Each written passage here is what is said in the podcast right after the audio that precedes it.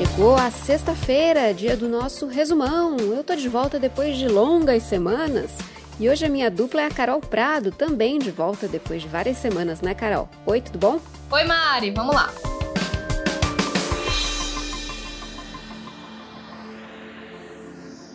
Depois de revogar um decreto que permitiria um estudo para incluir as unidades básicas de saúde do SUS num programa de privatizações do governo, o presidente Jair Bolsonaro disse isso aqui na noite de quinta-feira. Revoguei o decreto, fiz uma nota explicando o que, que era esse decreto, dizendo que nos próximos dias podendo reeditar o decreto, que deve acontecer semana que vem. Mais cedo, também na quinta-feira, o ministro Paulo Guedes negou que a equipe econômica pretendia privatizar o SUS. Que jamais teve sob análise falar em privatizar o SUS. Seria uma insanidade falar disso. Insanidade falar disso. Então, não entrou na nossa consideração invadir a área de saúde para privatizar, jamais. O decreto autorizava o setor privado a administrar o serviço nas unidades básicas de saúde, como, por exemplo, gerir funcionários, equipamentos e manutenção dos prédios. Especialistas nas áreas criticaram o decreto e avaliaram o texto como estranho. Um dos pontos criticados é que a área da saúde, justamente a mais interessada na questão, não foi ouvida Alguns especialistas apontaram até que seria inconstitucional conceder parte do SUS à iniciativa privada. Vale ressaltar aqui que o direito à saúde no Brasil está garantido na Constituição de 1988. O SUS está ligado a esse direito, né?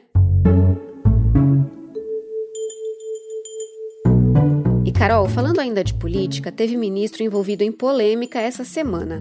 Algo na linha da música do Chico Buarque, sabe? Só que ao contrário. Carlos amava Dora, que amava Lia, que amava Leia, que amava Paulo, que amava Juca, que amava Dora, que amava... Só que assim, Ramos que não amava Salles, que não amava Maia, que não amava Campos Neto. Salles começou a semana pedindo desculpas para o ministro Luiz Eduardo Ramos, da Secretaria de Governo. O ministro do Meio Ambiente se desculpou pelo excesso que cometeu ao escrever que Ramos responsável pela articulação política do governo, deveria parar de adotar uma postura de, abre aspas, Maria Fofoca, fecha aspas. Ramos colocou panos quentes. Rapaz, não tem briga nenhuma. Minha relação com o presidente está excepcional. Essa rusga aí entre Salles e Ramos foi o estopim para uma outra briga de Salles, dessa vez com o presidente da Câmara, Rodrigo Maia. Olha só, eu vou explicar. Por causa das críticas de Salles a Ramos, Maia tuitou o seguinte, abre aspas, o ministro Ricardo Salles, não satisfeito em destruir o meio ambiente do Brasil, agora resolveu destruir o próprio governo. Fecha aspas. Esse post do Maia foi feito no sábado e só na quarta-feira o Salles respondeu, mas de um jeito, digamos assim, bem peculiar. Salles comentou na publicação e chamou Rodrigo Maia de nhonho, aquele personagem do Chaves. O termo é usado de forma pejorativa por bolsonaristas para se referir ao presidente da Câmara.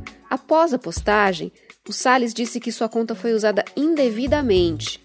Depois, a conta do ministro foi apagada. É, só que a confusão entre ministros e parlamentares não parou por aí não, viu? Teve também outra polêmica envolvendo Maia e o presidente do Banco Central, Roberto Campos Neto. Bom, de novo foi pelas redes sociais. Maia postou no Twitter dizendo que o Campos Neto vazou uma conversa dos dois para a imprensa e falou que esse tipo de atitude não está à altura de um presidente de banco de um país sério. Aí no mesmo dia, Maia escreveu que o Ramos ligou para ele negando que tenha vazado a conversa. O presidente da Câmara disse ainda que o vazamento pode ter sido provocado por outras pessoas e que confia em Ramos. Ufa, acabou, né? E olha, agora uma notícia que interessa a muita, muita gente mesmo. O 13º salário do Bolsa Família pode não ser pago esse ano. O benefício foi adotado no ano passado e prometido de novo pelo governo para 2020. Mas, segundo o Ministério da Economia, até agora não há previsão para o pagamento. Para pagar essa parcela do Bolsa Família, o governo precisaria baixar uma nova medida provisória ou mandar um projeto de lei para o Congresso. Bom, e falando ainda de economia, nessa sexta saíram novos números sobre o desemprego no país. São 13 milhões e 800 mil brasileiros desempregados. A taxa está em 14,4%. Em um ano, o Brasil perdeu 12 milhões de postos de trabalho. O número de trabalhadores ocupados é o menor já registrado no país. E uma outra notícia importante de economia: o dólar está lá nas alturas. Nessa sexta-feira, a moeda americana chegou a ser cotada a R$ 5,80.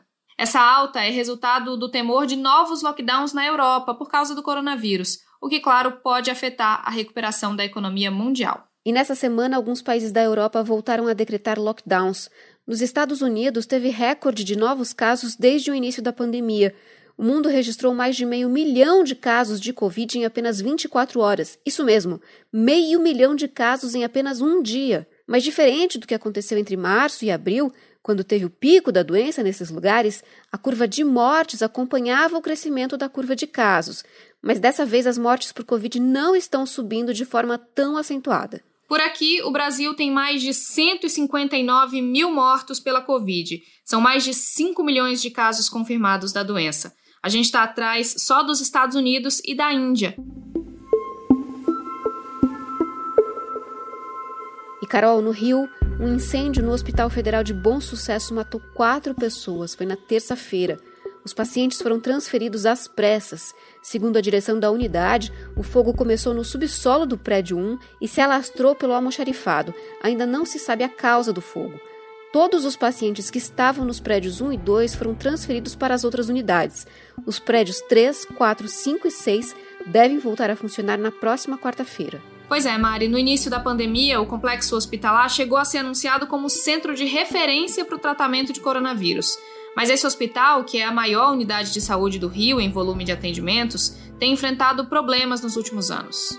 Um relatório da Defensoria Pública da União, lá de 2019, já alertava para problemas na estrutura de combate a incêndios. Esse foi o quarto incêndio em hospitais no Rio em pouco mais de um ano.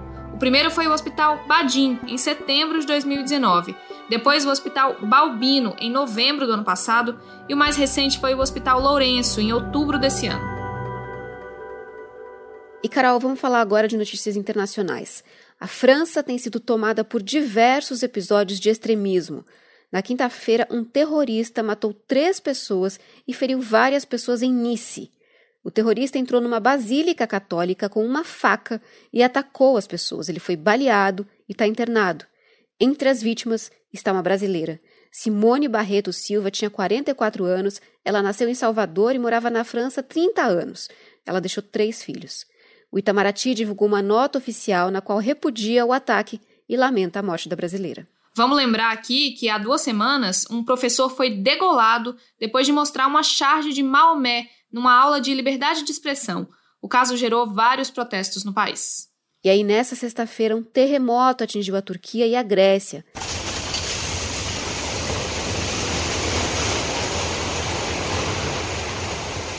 Há mortos e mais de 100 feridos. As imagens mostram prédios destruídos. E Carol, tá preparada para a semana que vem, que tem eleição nos Estados Unidos? É, a gente já sabe que vai ser uma semana agitada, né, Mari? Eu tô ansiosa. O Trump e o Biden já votaram, mas não foram só os candidatos que anteciparam os votos, não. Os Estados Unidos já registraram mais da metade dos votos da última eleição com dias de antecedência. Mais de 84 milhões e meio de americanos já votaram antecipadamente, porque lá pode isso. Tudo indica uma votação recorde. Vale lembrar que lá o voto não é obrigatório, hein? Americanos com mais de 18 anos podem se inscrever para participar da eleição, mas não são obrigados a comparecer no dia da votação. Pois é, a votação, inclusive, tem sido incentivada por artistas como Jennifer Aniston, Brad Pitt, Leonardo DiCaprio, a cantora Billie Eilish, entre vários outros. As celebridades estão muito engajadas nessas eleições. E olha só que incrível! A NASA, Agência Espacial Norte-Americana, divulgou a descoberta de moléculas de água na Lua. Elas foram encontradas em grãos minerais na parte da Lua que é iluminada pelo Sol. Essa pode ser a primeira prova química da existência de água na Lua. Uma das hipóteses dos cientistas é de que essas moléculas chegaram na Lua por meio de cometas.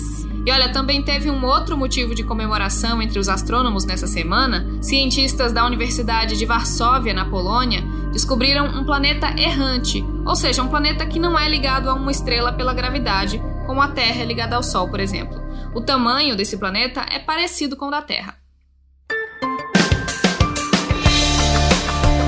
E esse foi o nosso resumão, o podcast semanal do G1, disponível no G1, claro, no Cashbox Apple Podcasts, Google Podcasts, Spotify, Deezer ou na sua plataforma preferida.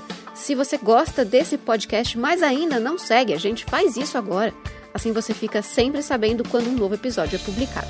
Essa edição foi feita à distância por nós e também por Mônica Mariotti, Jéssica Rocha, Renata Bitar e Fernando Otto. A gente fica por aqui, bom fim de semana, se cuidem, usem máscaras e lavem as mãos. Até mais. É isso aí, pessoal. Beijo, até mais.